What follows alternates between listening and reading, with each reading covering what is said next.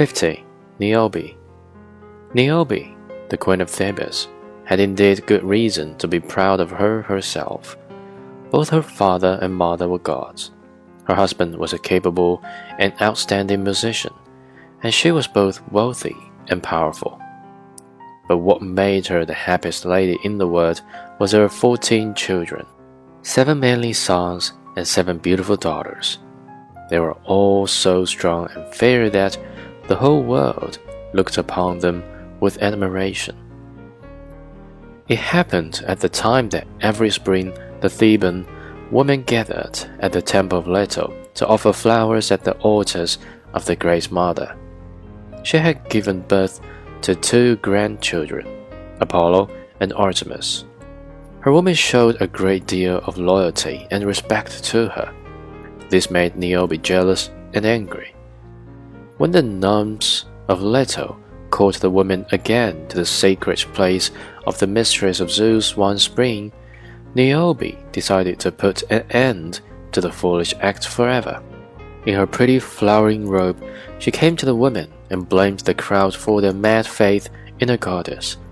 They had never seen this goddess. Niobe declared herself nobler and greater, and demanded to be admired in place of Leto, who, she said, was no more than a poor mother of two children. The frightened women were loyal to the queen and left the sacred place in silence. Leto was neglected. Standing on top of a hill overlooking Thebes, Leto saw all this and was ready to pay back. She found out Apollo and Artemis and told them the story. Before long, the impatient Apollo arrived outside Thebes in hidden clouds. The seven sons of Niobe were playing on the ground two riding horses, and two wrestling, while the other princes happily stood by. Apollo held out his bow. One by one, the princes fell under her accurate shooting.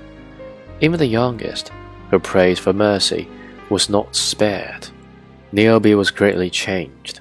She was all sorrow and grief, but her rude spirit was not put down. She came to the dead bodies of her sons with her daughters and let out a torrent of impolite words as Leto and her children. This time it was Artemis' turn to draw her bowstring. Almost in the twinkling of an eye, all the seven lively daughters fell, turning in their blood, and sons stopped to breathe. Niobe became numb of feeling.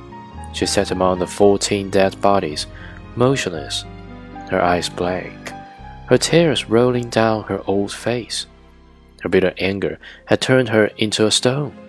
Later, a gust of wind swept her to her homeland in Asia, where she could still be seen sitting on top of a hill, tears of bitterness streaming out of her strong eyes.